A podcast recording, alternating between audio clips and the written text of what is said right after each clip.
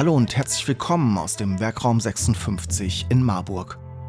Mein Name ist Steffen Schmidt und auf der gelben Couch führe ich Interviews mit Menschen aus Unternehmen in Mittelhessen über Produkte, Gründungen und Geschäftsmodelle.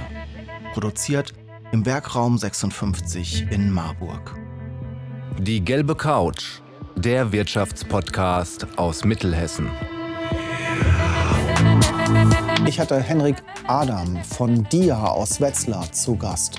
Mit über 120 Mitarbeiterinnen und Mitarbeitern arbeitet DIA deutschlandweit an der digitalen Transformation von mittelständischen und großen Unternehmen. Es geht um Salesforce, es geht um Digitalisierung und es geht um eine spannende unternehmerische Reise der letzten 20 Jahre. Viel Spaß mit Henrik Adam von DIA. Ja, Henrik, schön, dass du heute den Weg aus Wetzlar weit gereist. Freut mich sehr, den Weg zu uns hier ins Südviertel gefunden hast, um ein bisschen über DIA zu sprechen ja, und deine unternehmerische Reise die letzten 20, 25 Jahre wahrscheinlich. Ja, 23, knapp 24.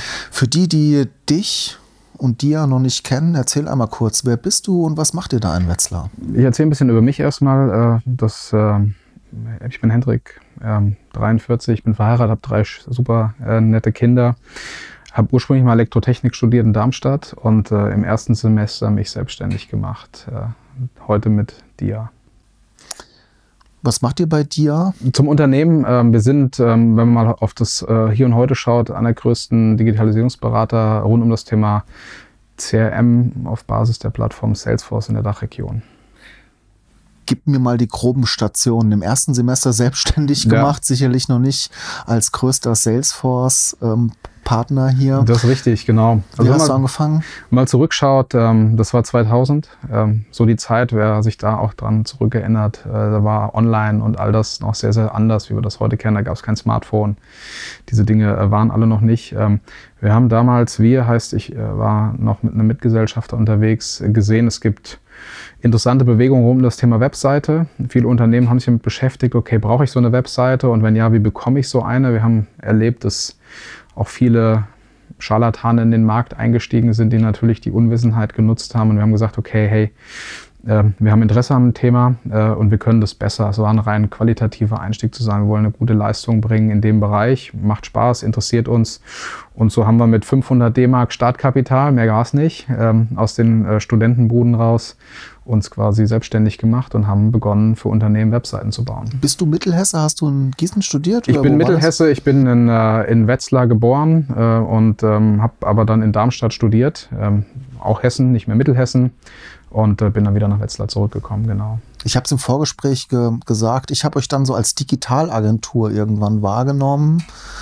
Ist das ein richtiger Begriff? Wie? Ja, das kann man so sagen. Also wir haben angefangen, wie gesagt, mit Webseiten. Wir haben äh, dann auch sehr früh schon über die Region hinaus äh, Erfolge feiern können. Wir haben schon in den ersten zwei Jahren für Unternehmen wie German Wings damals oder auch Radio Hamburg und Co. große Projekte gemacht. Das hat gut funktioniert. Man hat gemerkt, okay, alle suchen nach nach Qualität und äh, den Punkt haben wir ausgebaut. Wir haben 2003, 2004 in der Ecke den ersten Mitarbeiter eingestellt. Das war eine schwere Entscheidung, wenn man auf einmal für andere Menschen auch verantwortlich ist und haben uns dann sukzessive als Agentur aufgebaut, äh, rein um das ganze Thema Online, Webseite, Online-Marketing. Die Dinge sind zu der Zeit entstanden. Wie kam dieser schnelle Erfolg? Was würdest du sagen? Wart ihr einfach früh am Start mit den richtigen Themen? Ich denke schon. Also es war zu der Zeit, dadurch, dass die Themen ganz frisch waren, natürlich noch keine große Anbieterauswahl im Markt. Ähm, und es war immer unser Wunsch, die Dinge gut zu verstehen und dann auch daraus eine gute Lösung zu machen. Und das hat sich per se durchgesetzt. Das hat natürlich schnell Kreise gezogen, dass wenn man gute Dinge machen wollte, sich mit uns äh, einmal austauscht. Und so haben wir da schnell Erfolge erzielt. Wie habt ihr da in dieser digitalen Steinzeit, nenne ich sie mal, für eure digitalen Themen Marketing gemacht? Ohne ähm, Webseite? Ja, erstmal gar nicht so richtig, muss man sagen, weil wir haben viel über Mund-zu-Mund-Propaganda gelebt. Ähm, du hast ja eben auch gesagt, äh, DIA. Äh, DIA ist quasi ein Relikt aus dieser Zeit. Wir haben damals äh, als, äh, es war damals so die Zeit der vier im Namen.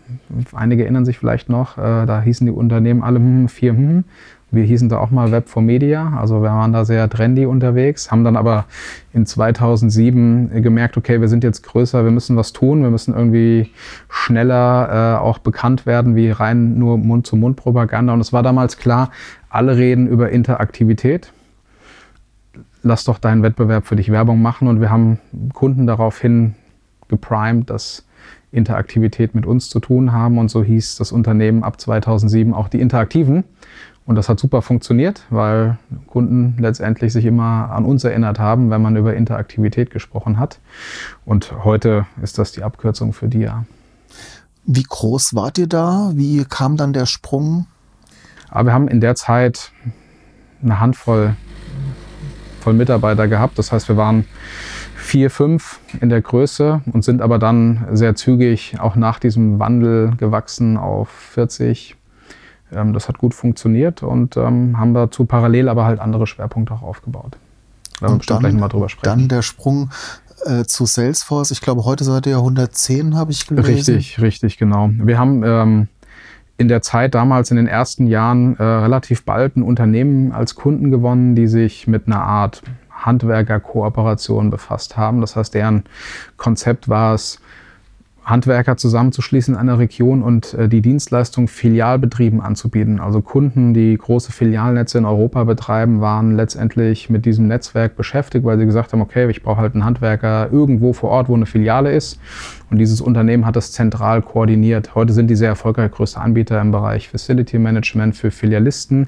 Und die haben uns damals beauftragt und haben gesagt, hey, wir wollen unsere Prozesse verändern, baut uns mal eine Online-Plattform, über die wir mit unseren Handwerkern in Europa kommunizieren und auch Aufträge abwickeln können. Und das haben wir getan.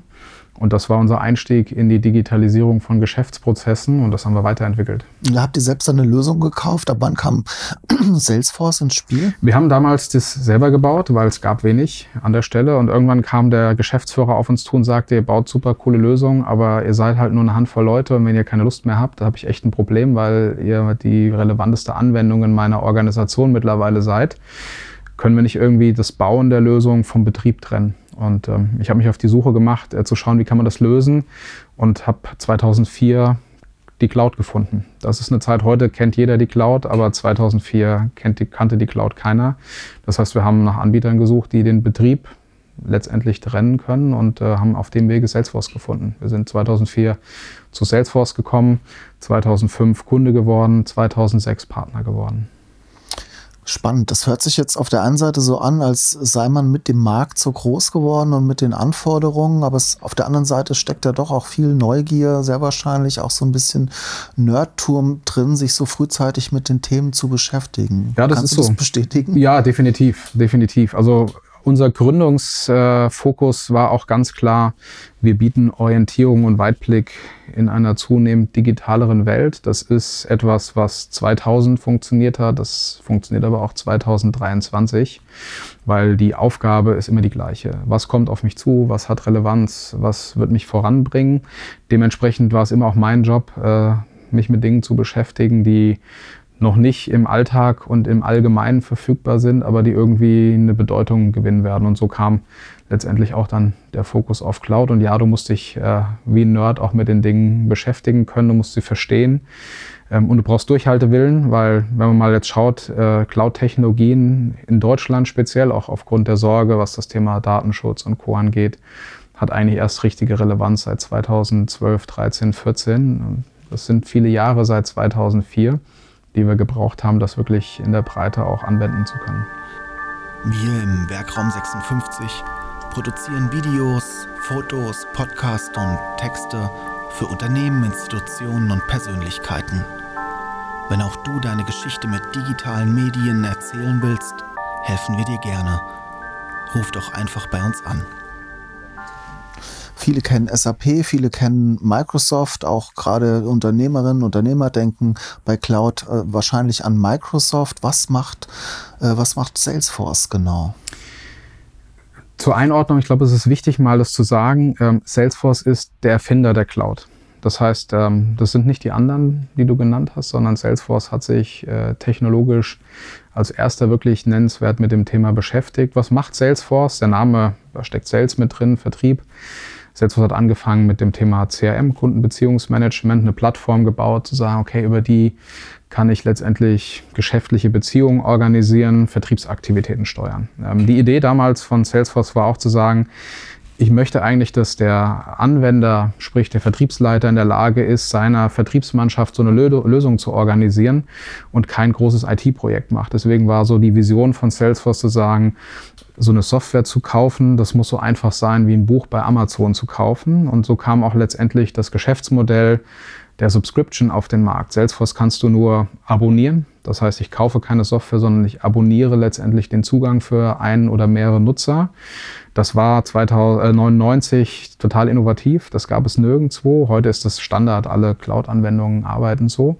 Und mit CRM hat Salesforce begonnen und das sukzessive heute sehr groß und weiterentwickelt.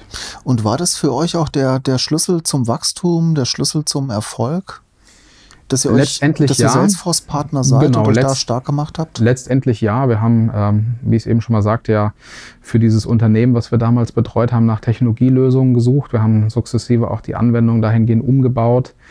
Ähm, am Ende des Tages hat es aber nennenswert bis 2012 gedauert, bis das auch eine Größenordnung annahm, dass es in der Sache relevanter und größer war wie unser Digitalgeschäft, was wir als Agentur zu der Zeit hatten. Mhm. Was sind so die Themen, die euch bei DIA heute beschäftigen? Die großen Themen sind ähm, letztendlich, wenn man mal auf die Produkt- und Kundenseite schaut, ähm, die Frage, okay, wie kann ich auch in dieser hohen Veränderungsgeschwindigkeit für mich als Organisation einen relevanten Platz finden? Wir kennen das schon aus der Online-Zeit. Als wir damals äh, begonnen haben, war Webseite neu. Das war ein sehr groß boomender Markt. Ähm, diejenigen, die die Agenturwelt äh, kennen, wissen, lange Zeit waren dann die Digitalagenturen die dominierenden, weil die klassischen Werbeagenturen das Know-how nicht hatten. Das ist alles Vergangenheit. Mittlerweile ist das ähm, eingewoben und Teil der Dienstleistung und damit auch der Markt, wie er mal existierte, so nicht mehr existent. Drückt das immer so ein bisschen aus, dass letztendlich durch Innovation das so ein bisschen ist, wie du läufst über eine Brücke und hinter dir bricht sie ab muss nur schnell genug sein, weil irgendwann bricht sie mit dir ab. Das äh, wollen wir nicht und das passiert natürlich auch in der Welt, in der wir uns bewegen. Man spricht von Low-Code, das heißt, die Bestrebung der großen Systemhersteller ist immer mehr Leistung durch weniger äh, Arbeit äh, zu erzeugen. Das heißt, klassisch wird das Projekt per se kleiner. Am Ende wird es das nicht, weil es verschiebt sich. Unsere Leistungen sind in der Vergangenheit eher Entwicklungsthemen gewesen. Heute sind sie in großen Belangen Beratungsthemen. Wie komme ich von einem Zustand A auf einen Zustand B in einer Organisation unter Verwendung von Technologien, die heute gang und gäbe sind. Das heißt, wir müssen und beschäftigen uns damit halt, wie wir die Organisation auch für die Zukunft aufstellen, wo der Technologieanteil kleiner ist und es viel mehr um Strategien, Taktiken und letztendlich auch die Frage, wie so eine, so eine Zukunft auch zu gestalten ist, dann geht. Mhm. Wie blickst du hier auf den Raum Mittelhessen? Ich weiß, eure Kunden sind ja eher weiter verteilt. Vielleicht gibst du mir da mal einen schnellen Überblick. Ja, kann ich, arbeitet ihr? Äh, kann, ja. kann ich gerne machen. Im Prinzip, ähm, die Frage wird oft gestellt, was sind so unsere Kunden und äh, arbeiten wir nur für große oder kleine? Im Endeffekt arbeiten wir für alle, die überzeugt sind, dass Digitalisierung ihnen, ihnen hilft. Ähm, wir haben die meisten Kunden außerhalb der Region, muss man, muss man ganz klar sagen, liegt aber auch daran, dass die Kunden meistens ihre Hauptsitze in großen Ballungsräumen haben. Das fängt im Rhein-Main-Gebiet an und geht dann in alle Bereiche hinein. So die typischen Kunden, die man vielleicht nennen kann, die sichtbar sind. Jetzt in Kürze findet der Berlin-Marathon statt. Eine große Sportveranstaltung. Für den Berlin-Marathon haben wir vor fünf Jahren die gesamte Prozesslandschaft digitalisiert. Die wickeln heute alles über die Plattform von Salesforce ab und können damit große Events mit deutlich weniger Aufwand betreiben, wie das in der Vergangenheit noch war. Wir haben aus Koblenz äh, Kunden wie Canyon Bikes, die ganz, ganz viel äh, auch ihres Geschäftes digital organisieren, die mittlerweile Connected Bikes haben, wo wir mitarbeiten, ist so ein Beispiel. Wir haben Industrieunternehmen, die letztendlich wie auch eine Bosch äh, große Transformationen in der Organisation machen. Wir betreuen die Aufzugssparte von Bosch, die E-Bike-Sparte von Bosch, den Automotive-Bereich, ganz viele Themen. Wir haben aber auch hier in der Region äh, Unternehmen, die am Ende des Tages letztendlich verstanden haben, dass Digitalisierung nicht heißt, dass ich einen Papierprozess digital mache, sondern dass ich eigentlich eine Geschäftsprozesstransformation in Angriff nehmen muss, um erfolgreich zu bleiben. Was würdest du so zum Digitalisierungsgrad hier in Mittelhessen sagen, wenn du dir das so anschaust? Ich glaube, man kann das Ganze nicht an einer Region festmachen. Man merkt schon, Digitalisierung hat verschiedene Phasen durchlaufen und ähm, ich mache das jetzt über 20 Jahre. Am Ende des Tages erkennst du ein Muster. Es gibt immer wiederkehrende Muster, äh, die in allen Unternehmen vorkommen. Alle stehen mehr oder weniger, egal wie groß sie sind, am selben Punkt und äh, haben dieselbe Aufgabe. Ich denke, die Regio Region ist nicht äh, besser oder schlechter wie andere. Ähm, es gibt ein großes Gefälle zwischen, ich habe als Organisation verstanden, worum es geht, auch bedingt vielleicht durch den Markt, weil meine Kunden oder mein Wettbewerb mir aufzeigt, dass ich was tun muss, äh, und denen, die sagen, passt schon, es wird so weitergehen. Ähm, das sieht man sehr deutlich. Mhm.